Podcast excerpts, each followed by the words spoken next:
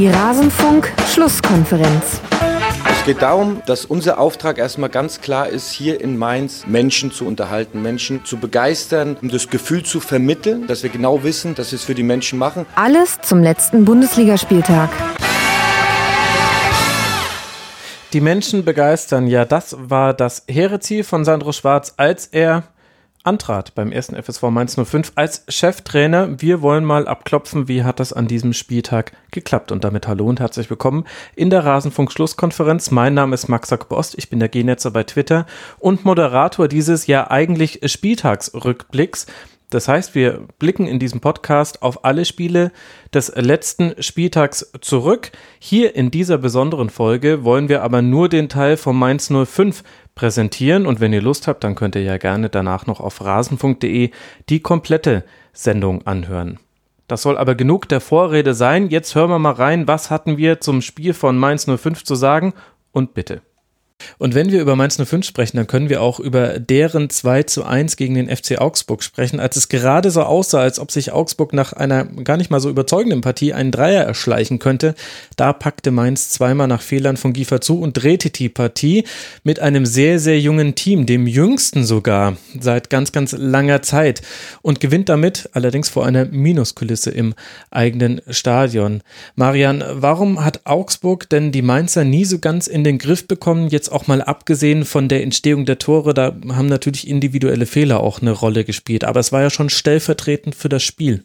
Ja, weil die, weil ich würde sagen, die Mainzer haben das einfach in der Offensive äh, ganz gut gemacht. Also sie haben es immer wieder geschafft, die äh, Augsburger vor Probleme zu stellen und ähm, und ähm, ja, ich habe die Augsburger ja schon gegen äh, Borussia Mönchengladbach gesehen. Sie mhm. sind eben eine Mannschaft, die, die viel auch über äh, lange Bälle kommt und dann versucht einfach ihre Power auszuspielen, ihre, ihre Kraft, die sie haben, aber äh, in der Defensive eben nie ganz sicher stehen. Das haben sie schon gegen Gladbach nicht geschafft und das haben sie jetzt eben auch äh, gegen Mainz nicht hundertprozentig geschafft, auch wenn ich den Augsburger Weg trotz allem äh, für sehr respektabel halte, so wie sie das ähm, bis jetzt machen. Ähm, ja, und so war eben auch das Spiel gegen Mainz. Ähm, sie, sie hätten fast gewonnen, aber sie hatten eben defensiv immer wieder leichte Probleme und ähm, am Ende war es dann natürlich auch Pech, dass man ein Spiel noch so, noch so verliert, weil wenn du äh, so spät in Führung gehst, kannst du das natürlich auch gewinnen, das ist klar. Mhm.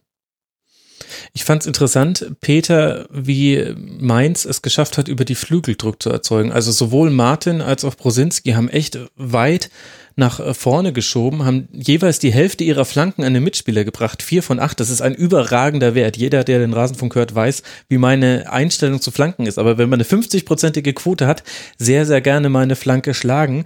Auf der anderen Seite hatte Augsburg da in den Kopfballduellen auch wirklich äh, Probleme. Aber ich muss sagen, dieses Flügelspiel dann auch mit klaren Zielspielern, also Mateta ist so ein bisschen der, der eine physische Präsenz im gegnerischen Strafraum hat. Man hat jetzt auch Abschlüsse im Strafraum, nicht mehr so wie letzte Saison. Da hatte man nur 5,5 Abschlüsse im 16er, nur Wolfsburg und Hertha waren da schlechter, dafür die meisten Fernschüsse bei Mainz 05. Jetzt diesmal 16 Abschlüsse innerhalb des 16ers allein in diesem Spiel. Also da hat sich auch was in der Statik bei Mainz 05 im Vergleich zur letzten Saison verändert, finde ich. Mainz war für mich so eine Art Blackbox der Bundesliga vor dieser Saison, weil ich echt eigentlich gar nicht so richtig wusste, wo ich sie hintun sollte und ich habe sie einfach auf einen Absteigerplatz gesetzt. Ähm, und ich muss sagen, ähm, gerade wegen dieser, was du auch angesprochen hast, äh, eine Mannschaft, die relativ wenig Bundesliga-Erfahrung hat, so vom rein individuellen Zusammensetzung, da habe ich gesehen, noch Quaison vorne, habe ich gedacht, das, wie soll denn sowas eigentlich funktionieren? Mainz haben seit Jahren ja immer dieses Problem, eigentlich, wer ist derjenige, der die Tore macht. Mhm. Und ähm, da muss ich wirklich sagen, hat das, ja, haben sie, finde ich, aus dieser Not auch bis jetzt eine Tugend gemacht. Also sowohl im ersten Spiel gegen VfB war das, glaube ich, als auch jetzt gegen Augsburg, haben sie dann einfach wirklich auch sehr über die Flügel gegangen sind und auch, ja, dann tatsächlich dieses, dieses gute alte Flankenmittel. Ich habe da übrigens eine ganz andere Meinung. Ich finde eine schöne Flanke, es gibt nichts Schöneres. Ja, wenn, wenn sie schön ist, aber Flanken sind ja. einfach statistisch gesehen so ineffizient, Peter. Ja, es gibt einfach nicht mehr viele gute, die es können. Das, ähm, aber wenn man sie dann sieht, best und wenn sie funktioniert, umso besser. Ja, das stimmt. Und ich muss jetzt schon nach drei Spielen einfach sagen, ja, das ist eine Mannschaft, die mich durchaus total überzeugt hat, die aus ihren Mitteln, die natürlich begrenzt sind, ähm, bis jetzt aus in, in der Heimspielen mit Glück, muss man natürlich in Klammern dazu sagen, dann auch wirklich das Optimum herausgeholt haben.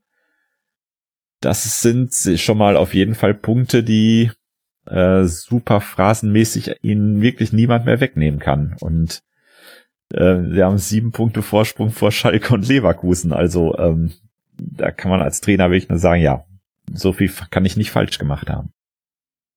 Nee, so viel kann man nicht falsch gemacht haben. Und ich finde es eben interessant, es ist natürlich riskant, mit jungen Spielern ranzugehen, aber die dann zu beobachten, finde ich vor allem als neutraler Beobachter hochinteressant. Und dann hast du eben einen Nia KT, der wirklich inzwischen gute Spiele gemacht hat in der bisherigen Saison auf der Innenverteidigerposition. Man hat gar nicht so sehr gemerkt, dass Bell wegen einer Gehirnerschütterung nicht spielen konnte und Bungert dann sogar noch irgendwann verletzungsbedingt mhm. raus musste.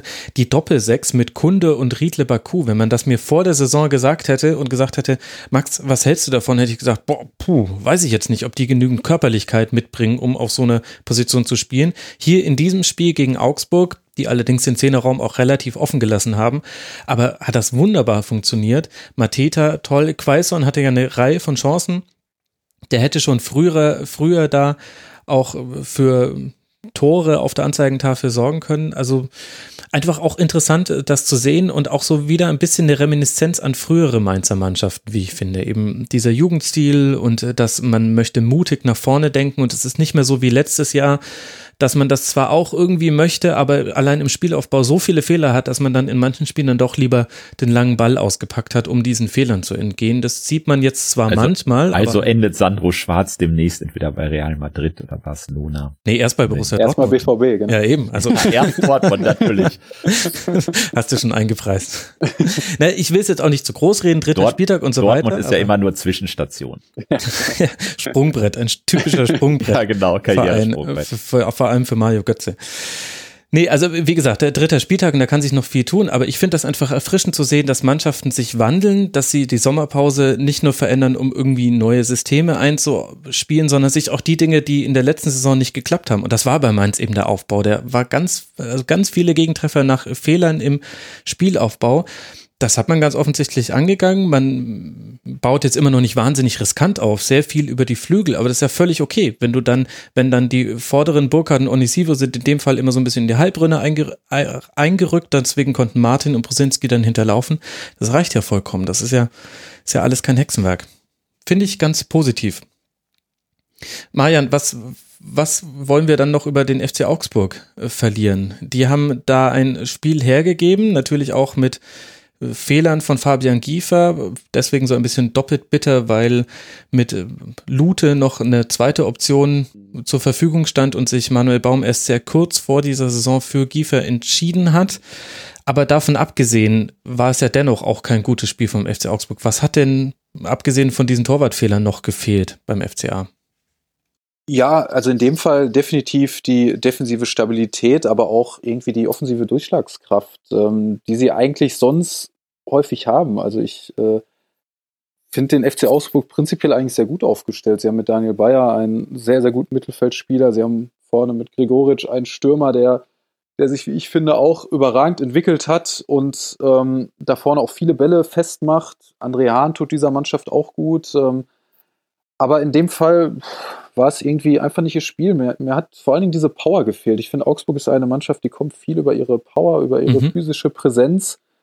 Ähm, die muss einfach zu 100% da sein. Und ähm, ja, das hat mir diesmal irgendwie gegen Mainz gefehlt. Trotz allem glaube ich, dass Augsburg auch mit ihrem Trainer ähm, einfach auch in dieser Saison eine passable Rolle spielen wird. Also sie werden glaube ich, nicht gegen den Abstieg kämpfen und dann ist ja für diesen Verein eigentlich schon alles gut. Und äh, ähm, also es, auch das ist so eine Mannschaft, du hast gerade gesagt, Mainz versucht, äh, Fehler abzustellen und sich weiterzuentwickeln. Und ich denke, für den FC Augsburg gilt das auch, die peu à peu immer wieder manchmal vor der Saison so als, ab, als ein möglicher Abstiegskandidat genannt werden, es dann aber doch wieder schaffen durch richtige Transfers, durch die richtigen taktischen Weiterentwicklungen, es zu schaffen, äh, sich eigentlich sehr, sehr gut zu stabilisieren und äh, irgendwie jetzt auch wirklich ein festes Mitglied der Bundesliga sind und das, glaube ich, auch noch lange sein werden. Also ähm, an sich finde ich die Entwicklung in diesem Verein sehr positiv.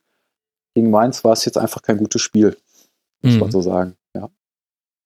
Ja, grundsätzlich höchster Respekt einfach für die Arbeit in Augsburg. Eigentlich wiederholen wir uns dann jedes Mal, wenn wir über Augsburg sprechen, weil wir das dann immer betonen. Ähm, aber es ist einfach auch so. Also genau das, äh, was du sagst. Ich glaube, dass der FC Augsburg, äh, den kann man sich inzwischen schon fast nicht mehr aus der Bundesliga wegdenken. Und er wird, glaube ich, auf Jahre eine Qualität haben, das einfach beizubehalten. Und das liegt einfach daran, dass wenn man wirklich sowas sagt wie gute, solide Arbeit, dann fällt einem das als zweiter Vorname des FC Augsburg ein. Hm. Und äh, damit nur ganz kurz, weil wir über Fortuna Düsseldorf gesprochen haben. Also Augsburg, das sagt halt Düsseldorf immer sehr gerne, hat mittlerweile den doppelten Etat zur Verfügung. Da sieht man eben auch, was viele Jahre in der Bundesliga ausmachen. Also wenn man so einen Verein weiterentwickelt, dann steigt natürlich auch die, steigen die finanziellen Möglichkeiten und ähm, also genau da, wo Fortuna gerne hinkommen würde, was aber noch ein sehr, sehr weiter Weg ist, ist Augsburg jetzt irgendwie gelandet. Also sie, sie haben auch in, sind auch in der Lage, so einen Spieler wie Gregoritsch zu halten. Und, ja. ähm, und das äh, ist dann halt einfach auch eine Weiterentwicklung, weil auch ein Gregoritsch weiß, wenn ich in Augsburg bleibe, spiele ich wahrscheinlich nicht nur gegen den Abstieg und ich kann mich hier weiterentwickeln, werde auch nicht so schlecht verdienen und ähm, ja, also dieser Verein hat sich echt sehr, sehr gut entwickelt. Mhm. Gegen Mainz hat so ein paar Elemente haben einfach gefehlt. Also man hat kein einziges Dribbling gewonnen, kann man natürlich auch sagen, Mainz hat an Geschwindigkeit dazu gewonnen, aber auch die, in der letzten Saison hat Augsburg immer relativ schlau die linke Seite überlagen äh, mit, mit Philipp Max, dann auf Kajubi, Gregoritsch ist oft rausgezogen und Finn Bogerson stand dann eben noch in der Mitte. Dadurch kamen diese ganzen Vorlagen von Philipp Max unter anderem zustande, weil er eben viel in so Hinterlaufensituationen mit Flanken gekommen ist. Hat jetzt gefehlt, aber liegt eben auch am Personal, weil der eben jetzt eben einen Marco Richter spielt, ein Gregoritsch hat in vorderster Front gespielt. Gucken wir einfach, wie das Augsburg jetzt dann im Heimspiel gegen Werder Bremen macht und Mainz 05 darf dann bei Leverkusen ran. Und wenn wir schon über Werder sprechen, dann sind wir auch schon beim letzten Spiel dieses Spieltags angekommen. Ein Unentschieden mit Gewinner und Verlierer, Peter. Werder beginnt stark, verliert dann aber die Ordnung, steht zu tief, vertändelt Konter. Also irgendwie war es dann ganz, ganz komisch. Ein kleiner Cut und so endet sie unsere Besprechung des Mainz 05 Spiels vom vergangenen Spieltag. Ihr findet die komplette Spieltagsrückschau auf rasenfunk.de. Ihr findet dort auch viele andere Folgen zu zeitlosen Themen wie Doping im Fußball, aber auch den Blick auf internationale Top-Ligen. Ich bin der Genetzer bei Twitter. Freue mich wieder von euch zu hören. Hört mal beim Rasenfunk rein und ansonsten hören wir uns hier wieder nach dem nächsten Spieltag und dem nächsten Spiel der 05er. Bis dahin macht's gut. Ciao.